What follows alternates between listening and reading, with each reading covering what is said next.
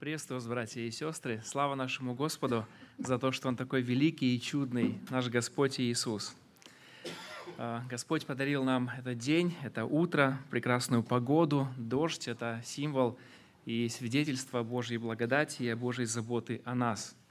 Мы должны это всегда помнить, мы должны это всегда ценить и еще больше любить нашего Господа и Спасителя Иисуса Христа – вы знаете, когда мы смотрим на историю человечества, то мы видим, что а, она, по сути, представляет собой длинную цепь противостояний людей и Бога. Люди постоянно борются с властью Господа. И об этой проблеме когда-то сказал э, псалмопевец Давид. Когда мы с вами открываем э, второй псалом, то мы читаем там такие слова – Зачем метутся народы, и племена замышляют тщетное? Восстают цари земли, и князья совещаются вместе против Господа и против помазанника Его. Как мы видим, проблема противостояний Бога и людей – это проблема извечная. После грехопадения э, началось это противостояние – Почему? Почему так? Потому что люди не желают признавать власть своего Творца. И это главная проблема. Это главная проблема, почему люди сегодня называют себя атеистами. Вы знаете, Священное Писание учит, что не существует атеистов. Во всяком случае, все люди, которые рождаются, которые приходят в этот мир, они рождаются теистами, то есть они признают существование Творца, но потом становятся атеистами – Потом они убеждают себя в том, что Бога нет. И главная проблема этого заключается в том, что люди не хотят признавать власть своего Творца. Люди хотят независимости, люди хотят автономии. И мы видим, это проявляется сплошь и рядом, это проявляется повсеместно. Например, национальной религией или национальной идеей Северной Кореи – называется идеология под названием Чучхе. Возможно, вы слышали об этом. Чучхе. Что из себя представляет эта идея? Чучхе означает буквально «властелин мира» или «властелин судьбы» или «хозяин судьбы». Речь идет о том, что человек – это ну, как бы властелин мира. Да? По сути дела, Чучхе – это религия, которая человека делает Богом, которая человека садит на престол, небесный престол – Конечно же, такими богами в Северной Корее являются семья Кимов. И по этой причине все остальные религии там запрещены. Там нельзя исповедовать какую-либо религию. Также в этой стране очень сильно преследуется христианство. Очень сильно. На данный момент, как известно, в тюрьмах за веру сидит около 70 тысяч верующих людей. Около 70 тысяч человек сидят в тюрьмах. Там за хранение только одной Библии ты можешь получить очень серьезный срок. И дальше я хотел бы вам прочитать одну историю, которая потрясла меня, знаете, вот до глубины души. Это короткий фрагмент из одной истории, которая имела место в Северной Корее. Это, это реальная история. И она получила название «Папа, скажи нет». «Папа, скажи нет». Дело в том, что в этой стране, когда арестовывают пасторов, то их, как правило, расстреливают за то, что они являются пропагандами, пропагандистами западной идеологии. Но в этом случае, вот в следующем случае, о котором мы поговорим, э, была выкопана большая яма, и туда бросили пастора, его жену и его детей. Власти призвали пастора к тому, чтобы он э, покаялся, чтобы он э, отрекся, а, отрекся от своей веры. Почему? Потому что он проповедовал Библию и, конечно же, дурачил людей э, вот этой проповедью. И если он не раскается, то его заживо похоронят, и не только его, но его жену и его детей. И когда вот ситуация была такая очень нагнетенная, очень э, тяжелая, его дети вдруг неожиданно начали плакать. И они начали кричать, «Папа, подумай! Папа, подумай о нас!» И, конечно же, как всякий отец, который любит своих детей, был очень сильно потрясен, и он уже собирался подчиниться и начал было признавать свою вину. Но прежде чем он смог закончить, его жена вдруг сказала, «Папа, скажи нет! Папа, скажи нет!» И дальше она продолжила, «Тише, дети, сегодня мы будем ужинать с царем царей и Господом господствующих. И вдруг, неожиданно, она начинает петь старый христианский гимн, который начинается такими словами. «Издали нам сияет страна, в нее верою всякий войдет, сам Спаситель ведет в небеса свой искупленный верный народ». Муж и дети присоединяются к этому пению, и уже звучит целый хор ангельского пения на земле. Тем временем в яму начали лететь комья земли. Каждый из них продолжал петь, сколько мог дышать, пока земля не достигла шеи. И первыми замолчали дети. Вы знаете, у нас возникает вопрос. Что двигало этими людьми? Почему они не отреклись? Ведь они могли бы избежать казни, просто сказав «нет, мы отрекаемся» и просто отсидели бы в тюрьме срок, и все. Но что двигало этими людьми? Почему они не остановились? И ответ очень прост. Очень прост, но очень глубокий ответ. Они верили, что на небе у них есть великий царь, с которым они сегодня будут сидеть за одним столом. Когда сгущаются тучи, и когда кажется, что нечестивые одержали победу, мы снова и снова вспоминаем слова псалмопевца Давида, который сказал, «Зачем метутся народы, и племена замышляют тщетное? Живущий на небесах посмеется, Господь поругается им. Господь по-прежнему на престоле. Господь смеется, когда люди бросают Ему вызов. Он на своем престоле. Он на своем престоле. Вы знаете, мы сегодня собрались вместе с вами на этом месте для того, чтобы воздать славу нашему Господу Иисусу Христу. И я предлагаю сегодня обратиться к одному важному ветхозаветнему пророку, который покажет нам славного Господа Иисуса Христа. Этот текст подскажет нам, что наш Господь – это великий царь, и мы должны научиться поклоняться Ему как великому царю. Наш Господь великий царь, и мы должны научиться поклоняться ему как великому царю. Откройте вместе со мной книгу пророка Захарии, это будет шестая глава, и мы прочитаем с 9 по 13 стихи. Книга пророка Захарии, шестая глава, с 9 по 13 стихи. Здесь мы читаем такие слова. «И было слово Господне ко мне, возьми у пришедших из плена, у Хилдая, у Товии и у Иедая, и пойди в тот самый день, пойди в дом Иосии, сына Сафониева, куда они пришли из Вавилона, и возьми у них серебро и золото, и сделай венцы, и возложи на голову Иисуса, сына Иосидекова, и Ерея Великого. И скажи ему, так говорит Господь Саваоф, вот муж, имя ему отрасль. Он произрастет из своего корня и создаст храм Господень, он создаст храм Господень и примет славу, и восядет, и будет владычествовать на престоле своем, будет и священником на престоле своем, и совет мира будет между тем и другим. Очень интересный текст Священного Писания, очень глубокий, насыщен важными истинами и еще большими обетованиями для нас, которые утешают наше сердце – по большому счету, этот текст учит тому, что наш Иисус – это великий царь. И мы должны учиться поклоняться Ему как великому Господу и великому царю. Давайте, прежде чем мы посмотрим более внимательно на наш отрывок, я бы немножечко упомянул контекст этой книги. Очень важно, чтобы понимать правильно этот текст, посмотреть на контекст всей книги пророка Захарии.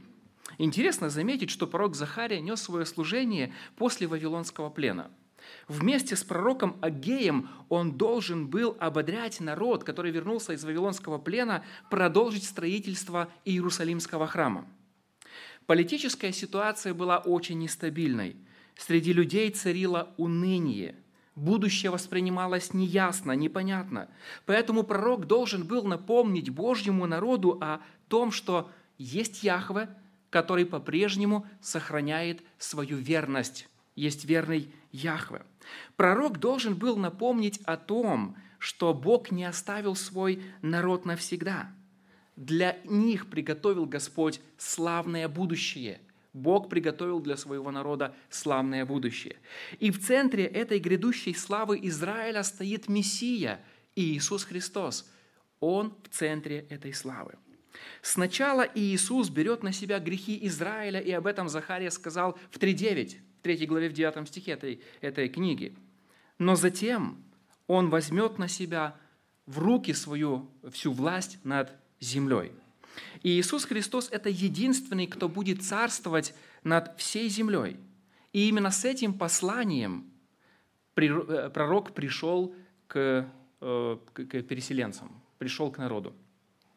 Посмотрите теперь на 9 стих. Как начинается 9 стих? «И было слово Господне ко мне». Эта фраза представляет нам новые откровения. Эта фраза говорит о том, что послание, с которым пришел пророк Захария, это не человеческие слова, это слова Божьи.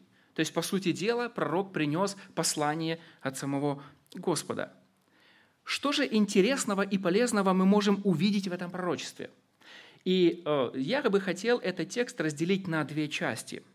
Прежде всего, прежде всего, нас привлекает символизм. Пророк должен будет совершить определенное символическое действие. Поэтому давайте мы посмотрим на этот символизм, а после мы посмотрим на истолкование этого символизма. Итак, с 10 по 11 стихи представляется нашему взору символизм, то, что должен будет осуществить пророк Захария. Все символические действия, а здесь их представлено три, которые совершает пророк Захария, создают для нас очень любопытную картину. И давайте посмотрим на нее. Давайте мы посмотрим на нее. Итак, первое действие, которое, был, которое должен был э, сделать пророк. Пророк должен был взять троих мужчин, которые вернулись из Вавилона. Мы читаем об этом в 10 стихе.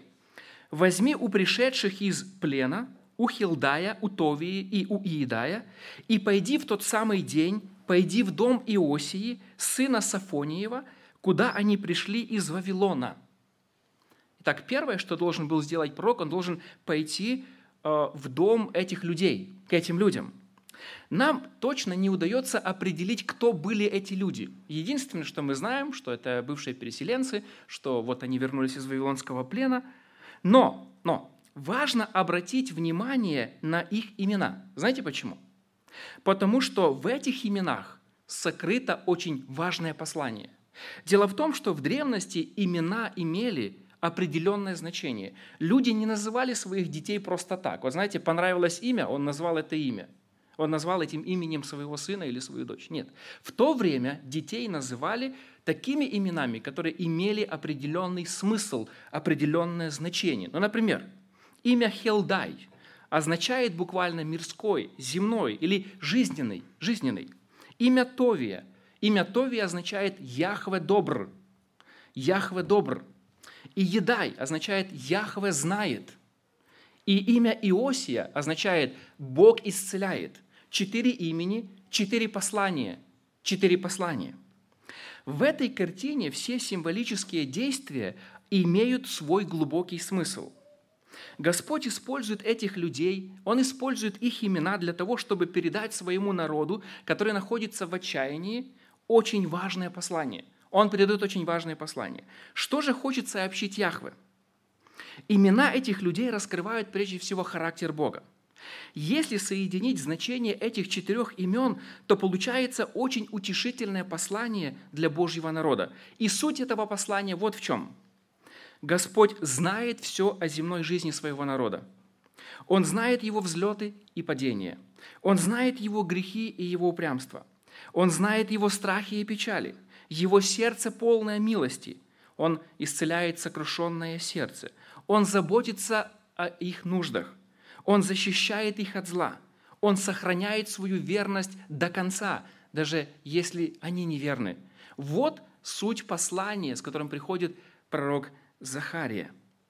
И вы знаете, братья и сестры, эти истины актуальны и для нашей жизни сегодня.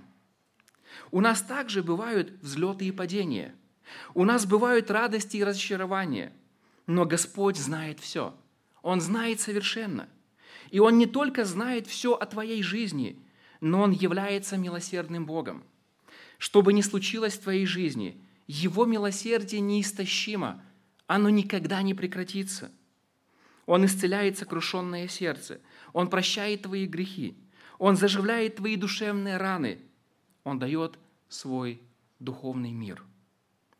Может, кто-то сегодня из присутствующих на этом месте думает, что Бог не знает или не понимает мою боль. Он не разумеет, не разумеет мои страдания. Друг, это заблуждение, это не так. Господь все знает. Он знает и понимает ее лучше, чем ты сам. Он силен поднять тебя, когда ты упал. Он силен поддержать тебя, когда ты начинаешь только падать. Он поддерживает тебя. Господь знает все совершенно, даже то, что еще не произошло, Он знает. И даже когда мы проявляем неверность, когда мы проявляем слабость, и даже когда мы проявляем трусость, Господь все знает. И все равно пребывает верен, и Он готов прощать, Он готов поддерживать, Он готов исцелять, потому что Он милосердный Бог. Если тебе тяжело, если тебя постигли сомнения, беги к Богу. Он полон милости и сострадания. Он верный Бог, который заботится о тебе. Утешай себя Его обетованиями.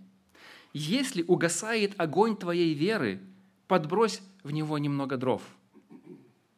Божье обетование – это топливо для твоей веры. Божье обетование, Божье обещание. Итак, мы увидели первое действие. Посмотрим на второе действие. Пророк должен взять серебро и золото и сделать из этих материалов корону. Взгляните еще раз на 11 стих. «Возьми у них серебро и золото и сделай венцы». «Сделай венцы». Слово «венцы» на еврейском языке звучит буквально как «атара». Это буквально означает «корона для царя», «корона для царя». Этим древнееврейским термином обычно обозначали царскую корону и никогда не обозначали венец священника. Поэтому в синодальном тексте это не точный перевод. Это не точный перевод. Важно также заметить, что это была не просто корона. В еврейском языке указание на то, что это была двойная корона, потому что здесь используется множественное число – мне сложно представить себе, как она выглядела, двойная корона, там было два этажа или как-то. Вот я не могу себе представить, но акцент делается на том, что это двойная корона. Она сделана из золота и серебра. В 13 стихе сказано, что эта корона символизирует две должности – царя и священника – там сказано в 13 стихе, что муж, имя которому отрасль, будет владычествовать на престоле своем, будет и священником на, престоле своем. Будет владычествовать и будет священником. Две должности – царь и священник. Две должности. Вот на что указывает корона, двойная корона. Третье действие. Обратите внимание на третье действие пророка – Пророк должен был возложить эту корону на голову первосвященника и Иисуса. Это другой Иисус. Это другой Иисус. Это реальный человек, который жил в то время. Мы читаем об этом во второй части 11 стиха. «И возложи на голову Иисуса, сына Иосидекова и Ерея Великого» или первосвященника, эту, эту корону. Хочу отметить интересный исторический факт. Дело в том, что после смерти Зарававеля, после 520 года, первосвященник стал исполнять в Израиле и еще плюс обязанности и царя. И царя. Но до этого никто никогда не совмещал в себе две должности. Мы об этом поговорим немножко больше чуть позже. Итак, давайте мы зададим вопрос. На что все это указывает? Вот эти все символические действия, которые должен был совершить пророк Захария – Дело в том, что первосвященник Иисус, сын Иеседеков, является здесь прообразом кого? Иисуса Христа. Он является прообразом Иисуса Христа, великого царя и первосвященника. Итак, мы видим уже в Ветхом Завете, в книге пророка Захарии предсказывается священническое и царское служение кого? Иисуса Христа. Но об этом мы поговорим чуть больше позже. Сделаем небольшие выводы из наших наблюдений. Итак, мы видим все символические действия, которые де- делает пророк Захария, демонстрирует нам коронацию священника на царство. Священник коронуется на царство. Это очень странно. Это очень странно. Почему? Потому что должности царя и священника до пленения Израиля не могли совмещаться в одной личности. Священником мог быть только потомок Левия, а царем мог быть потомок царя Давида. Царя Давида.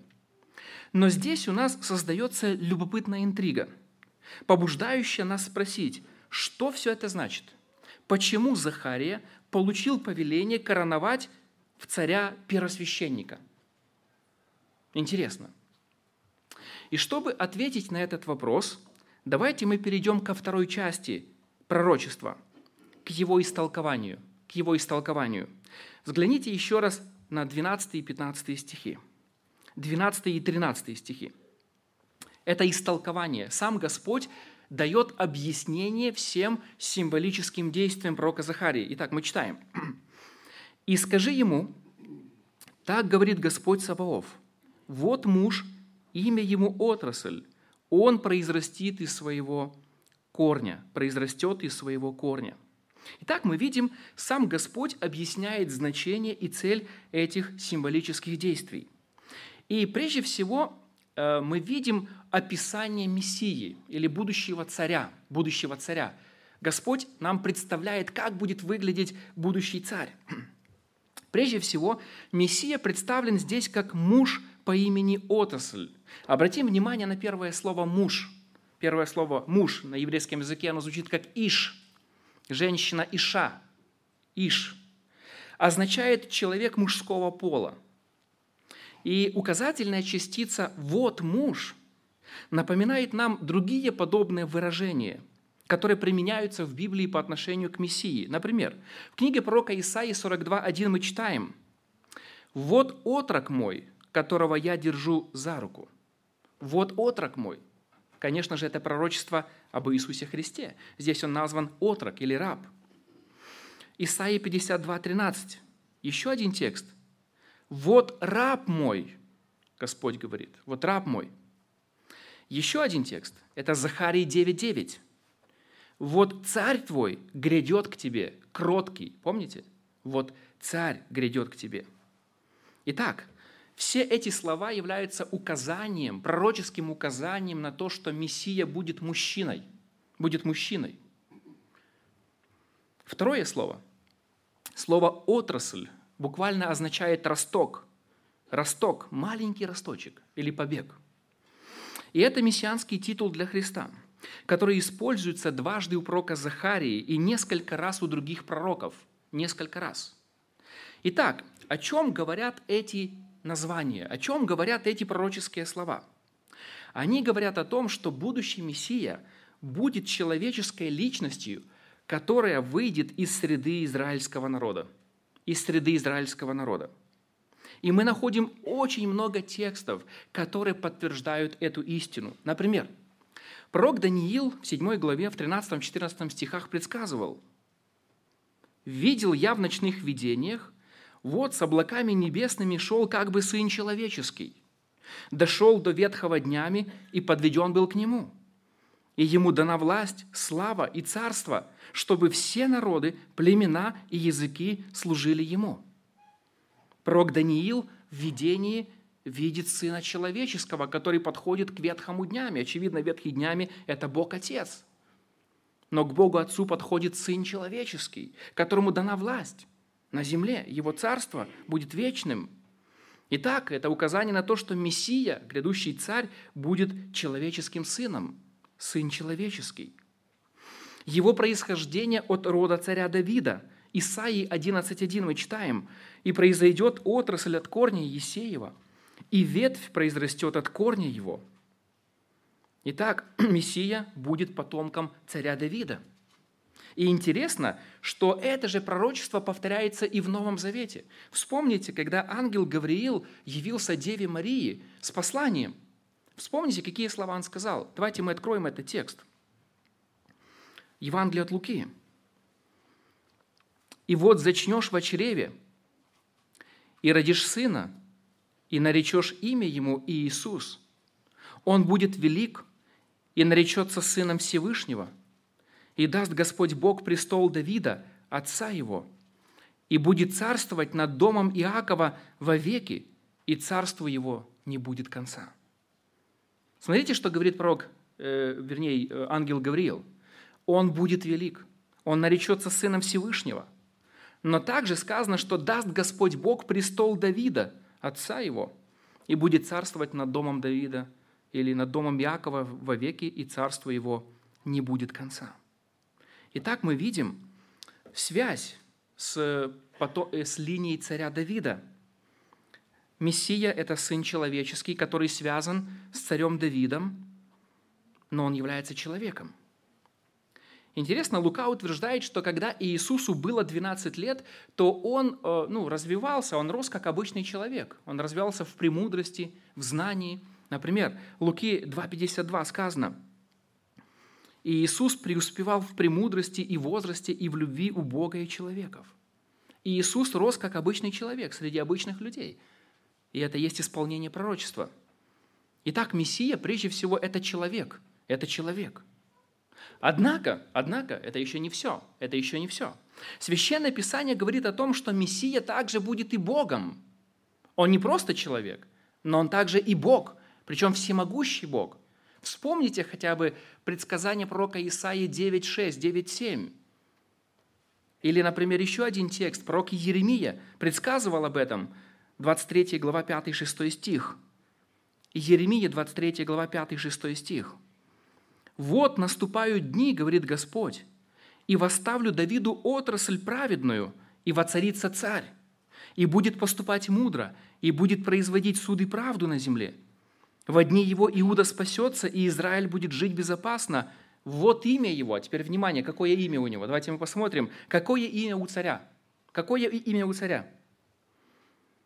Которым будут называть его Господь оправдание наше. Господь оправдание наше, буквально Яхве оправдание наше. Смотрите, Иисус – это великий Яхве, это Бог. Поэтому Мессия – это не только человек, но это также и Бог – в лице Иисуса Христа две природы. Он Бог, который стал человеком. Итак, мы посмотрели с вами на описание Мессии. Уже в Ветхом Завете мы видим, кто такой Мессия, но это еще не все. Это еще не все.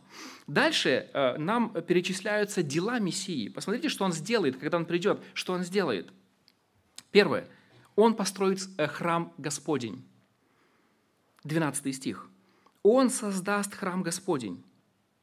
Интересно, возникает вопрос, но что это будет за храм и когда это произойдет? Известно, что было два храма. В Иерусалиме было два храма. Первый храм – это был Соломонов храм, второй храм – это был храм Зарававелев, который затем реконструировал Ирод, но это был второй храм. Священное Писание говорит о том, что также будет еще третий храм. Третий храм – это храм, куда придет Антихрист – Антихрист там будет требовать себе славы и чести, чтобы ему поклонялись. Будет третий храм, но третий храм будет разрушен. И, наконец, будет четвертый храм. Будет четвертый храм. И четвертый храм – это храм тысячелетнего царства. Храм тысячелетнего царства. Так вот, по всей вероятности, пророк Захая говорит о храме тысячелетнего царства, о четвертом храме, который построит Мессия и Иисус Христос, когда вернется на землю – и следующая фраза подтверждает это. Посмотрите 13 стих. «Он построит храм Яхве», и сказано дальше, «и поднимет величие». Поднимет величие, или сказано в синодальном, «и примет славу». Примет славу, буквально поднимет величие. Что имеется в виду? Здесь имеется в виду то, что грядущий Мессия и Иисус Христос не только построит храм Яхве, но и поднимет славу, поднимет величие. Опять же, о чем идет речь? Вот о чем здесь речь идет? Дело в том, что слово «величие» указывает на царскую славу того, кому люди должны будут поклоняться в благоговении. Таким образом, эти слова сообщают о том, что Иисус Христос построит храм Яхве и станет величайшим царем из когда-либо существовавших на земле. И это произойдет в будущем. Это произойдет в будущем. Что это может значить сегодня для нас, братья и сестры? Вы знаете, сейчас Господь Иисус принимает славу на небе, на небесах. Но настанет время, когда Он вернется на землю, чтобы принять всю славу и честь. Сегодня на земле немного людей воздает Ему славу и честь. Сегодня вся слава Христу принадлежит на небе. на небе. Но настанет время, когда и на земле ему будет отдана вся честь и вся слава. И апостол Иоанн предвидел этот момент. Когда мы с вами читаем книгу Откровения, 11 глава, 15 стих, вспомните, что там написано, Откровение 11, 15. «И седьмой ангел вострубил, и раздались на небе громкие голоса, говорящие, «Царство мира, царство мира, сделалось царством кого? Господа нашего Иисуса Христа, и будет царствовать во веки веков. Настанет день, когда царство мира, вот это мирское все, оно станет властью царя Господа Иисуса Христа. Весь мир будет покорен царю Христу. И в связи с этим, знаете, у нас возникают очень такие смешанные чувства, смешанные чувства, чувство радости и чувство скорби. Знаете почему? С одной стороны, Сердце исполняется печалью от осознания того, что многие люди останутся без Него. Многие люди останутся без Него. Но с другой стороны, радостью исполнена душа, когда мы понимаем, что наш Господь достоин славы и чести. И настанет день, когда Он придет на нашу землю для того, чтобы получить славу. Он будет возвышен на земле. Это удивительно. Это, безусловно, заслуженный день, когда Он придет как Царь царей и Господь господствующих. Он понесет сам свою славу, и мы будем с вами, братья и сестры, мы будем с вами частью хора искупленных, который воспевает славу и хвалу Его великому имени. Тот, кто был рожден всего лишь маленьким росточком, маленьким ростком, станет могущественным деревом, которое накроет собой весь мир. Весь мир. И это будет в будущем. В-третьих, сказано, что он сядет и будет владычествовать на престоле своем. На престоле своем. 13 стих. Это значит, что Иисус Христос в будущем будет царствовать на земле. Его престол будет в Иерусалиме. Это престол царя Давида. Там же будет построен храм Яхвы. Очень многие пророчества Ветхого Завета об этом говорят. Например, пророк Захария 14.9 пишет, «И Господь будет царем над всею землею, в тот день будет Господь един, и имя Его едино. Более чем за 600 лет до рождения Христа пророк Сафония предсказал об этом. Сафоний 3, 14, 15. «Ликуй, дочь Сиона, торжествуй Израиль, веселись и радуйся от всего сердца, дочь Иерусалима. Отменил Господь приговор над тобою, прогнал врага твоего. Господь, царь Израилев, посреди тебя. Уже более не увидишь зла». Пророк Михей более чем за 700 лет пророчествовал об этом так. Михея 4.3. «И будет он судить многие народы, и обличит многие племена в отдаленных странах, и перекуют они мечи свои на орала и копья свои на серпы. Не поднимет народ на народ меча, и не будут более учиться воевать». Удивительное время. Представляете, удивительное время – Здесь говорится о том, что его владычество будет характеризоваться правдой и миром, не будет войн. Все мечи перекуют на орала. Не будет войн абсолютно. Будет мир. Но это еще не все. Это еще не все. Дальше сказано, он будет идеальным священником и идеальным царем. И идеальным царем. Взгляните еще раз на 13 стих сказано, «И будет священником на престоле своем, и совет мира будет между тем и другим». Эта фраза сообщает нам что-то очень важное, что-то очень особенное. Как я уже сказал раньше, в Израиле никогда потомок из рода Левия не мог стать царем. В Ветхом Завете священнические и царские должности всегда были разделены – мы даже помним вот тот прискорбный случай, когда благочестивый царь Озия вдруг возгордился и решил совместить в себе две должности. Он был царем, но еще захотел стать священником. Помните, когда он зашел в храм и начал кадить, и он сразу же превратился, прокаженным стал. Сразу же стал прокаженным. Бог осудил его за то, что он притязал быть еще и священником. Почему? Потому что царь не мог быть священником в Израиле. Священник не мог быть царем. Эти две должности были разделены. Но мы видим здесь в пророчестве что-то особенное, что-то уникальное. И Иисус Христос объединяет в себе обе функции. обе функции. И также интересно заметить, что об этом пророчествовали многие тексты Священного Писания. Например, Бытие 14, 18, 20. Это предсказание о Мелхиседеке. Вспомните, там, где говорится о том, как Мелхиседек, царь Салимский, вынес хлеб и вино. Он был священник Бога Всевышнего и благословил его и сказал, «Благословен Авраам от Бога Всевышнего, владыки неба и земли». И благословен Бог Всевышний, который предал врагов твоих в руки твои. И сказано, что а-, Авраам дал ему десятую часть из всего, что у него было. Итак, мы видим, вот эта таинственная личность Милхиседека является прообразом совершеннейшего царя и священника, то есть Иисуса Христа. Интересно, что э, этот Милхиседек упоминается также в пророческом псалме 109.4. 109.4, там, где Давид предсказывает Мессию. И он говорит, Жезл силы твоей пошлет Господь Сиона. Господствуй среди врагов твоих. Клялся Господь и не раскается. Ты священник вовек по чину Мелхиседека. Итак, мы видим, псалмопевец, будучи движим Духом Святым, сообщает нам о том, что Мессия будет и царем, и священником по чину Мелхиседека. И, наконец, мы видим исполнение этого пророчества в Евреям 7, 11, 21, где автор послания говорит такие слова. «Ибо тот, о котором говорится сие, принадлежал к иному колену, из которого никто не приступал к жертвеннику, ибо известно, что Господь наш Иисус воссиял из колена Иудина, о котором Моисей ничего не сказал относительно священства. И это еще яснее видно из того, что по подобию Мелхиседека восстает священник иной, который таков не по закону заповеди плоской, но по силе жизни непристающей, ибо засвидетельствовано, ты священник вовек по чину Мелкиседека. Итак, в Иисусе объединяются две должности. Он совершенный царь и совершенный первосвященник. Первый раз Он пришел на эту землю для того, чтобы взять твои и мои грехи на себя. Он умер за наши грехи. Он умер за грехи Израиля.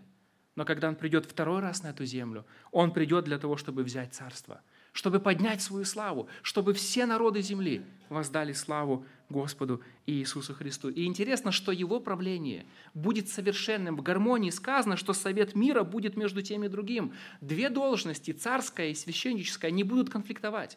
Сегодня мы наблюдаем, когда должности священника, ну, духовная должность и политическая должность в конфликте находятся между собой. Но когда придет Господь Иисус, эти две должности не будут в конфликте – Почему? Потому что Иисус – это совершенный царь и совершенный священник, который заслуживает поклонения. Итак, давайте мы подведем итог. Чему учит нас сегодня это пророчество? Во-первых, это очень важная мысль. Во-первых, оно учит нас, что Бог остается верен и силен исполнить свои обещания даже тогда, когда народ израильский остается неверным – по-человечески для Израиля не было абсолютно никакой надежды хоть когда-нибудь восстановить дни славных царей. Почва была сухой и бесплодной. Однако Бог силен, чтобы из сухой земли мог пробиться Божий росток. Господь в этом пророчестве сообщает, что муж-отрасль, росточек, однажды будет возвышен до самого высокого трона. Во-вторых, это пророчество учит нас, что Господь Иисус – это величайший царь, и владыка всех царей. Воздайте Ему всю славу и честь. Пусть основной мотивацией для вашего служения, для вашего поклонения будет желание прославить не себя, а Иисуса Христа. В-третьих, это пророчество учит нас, что Иисус – совершенный ходатай. Он первосвященник по чину Мелхиседека – Сегодня Он ходатайствует на небесах за нас, за каждого из нас. Он ходатайствует. Но в будущем Он придет на землю, чтобы осуществить, продолжить осуществлять свое служение первосвященника на земле. Это будет совершенная власть на земле. В одной личности царь и священник. Теократия – это лучшая форма правления. В-четвертых, это пророчество учит нас, что мы, как Божьи дети, должны жить надеждой – в предвкушении скорого прихода славного Христа Царя. Вы знаете, нас многое может не устраивать в жизни. Мы часто хотим увидеть исполнение наших надежд. И бывает так, что разочаровываемся, когда вместо света видим на горизонте сгущающиеся черные тучи. Но что нам важно запомнить из этого пророчества? Важно запомнить вот что. Царь Иисус грядет, Он идет – Вы знаете, как заканчивали свои молитвы, свои богослужения первые христиане в первом веке? Они заканчивали призывом «Гряди, Господи Иисусе». Вы знаете, многие христиане сегодня забыли об этом. Они забыли молиться так. Господь грядет. И во свете этой надежды мы должны доверять Богу в периоды темноты и продолжать жить в послушании Ему. Итак, мы видим, Господь Иисус – это совершенный царь и совершенный первосвященник. Поклоняйтесь Ему как царю. Подумайте, на Его голове царская корона. Поэтому пусть символизм этой короны напоминает вам о Христе как об идеальном царе и священнике. Повесьте эту корону в храм вашего сердца. Живите ради Его славы. Пусть все идолы вашего сердца, моего сердца, будут выброшены. Пусть на престоле наших сердец царствует только Господь Иисус. Аминь. Давайте мы помолимся. Слава Тебе, наш вечный Бог, за то, что Твоя милость, Твоя благодать обновляется в жизни нашей каждый день. Слава Тебе, Господь, за то, что Ты великий Царь царей и Господь господствующих. И все, что происходит на земле, происходит по воле Твоей, и ничто не вышло из-под Твоего контроля. Я благодарю Тебя, Господь, за то, что Ты милосердный, за то, что Ты знаешь все. Ты знаешь наши скорби, наши переживания, наши слабости, наши радости. Все Тебе известно, Господь. Я благодарю Тебя за Твою верность, за верность Твоим обетованиям, даже когда мы неверны, Ты пребываешь верен, потому что себя отречься не можешь. Слава Тебе, Господь, за это. Я благодарю Тебя за это слово, которое сегодня вдохновляет меня, ободряет меня, Господь. Оно напоминает о том, что Ты великий царь. И я должен поклоняться Тебе как царю, как Господу.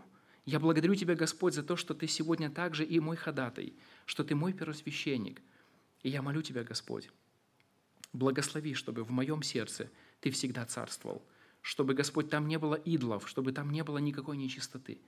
Я прошу Тебя, Господь, чтобы Ты благословил моих братьев и сестер сейчас. Также, Господь, наполни их сердца радостью, миром.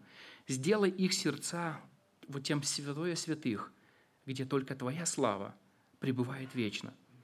Господь, будь прославлен в жизни нашей. Отец, Сын и Святой Дух. Аминь.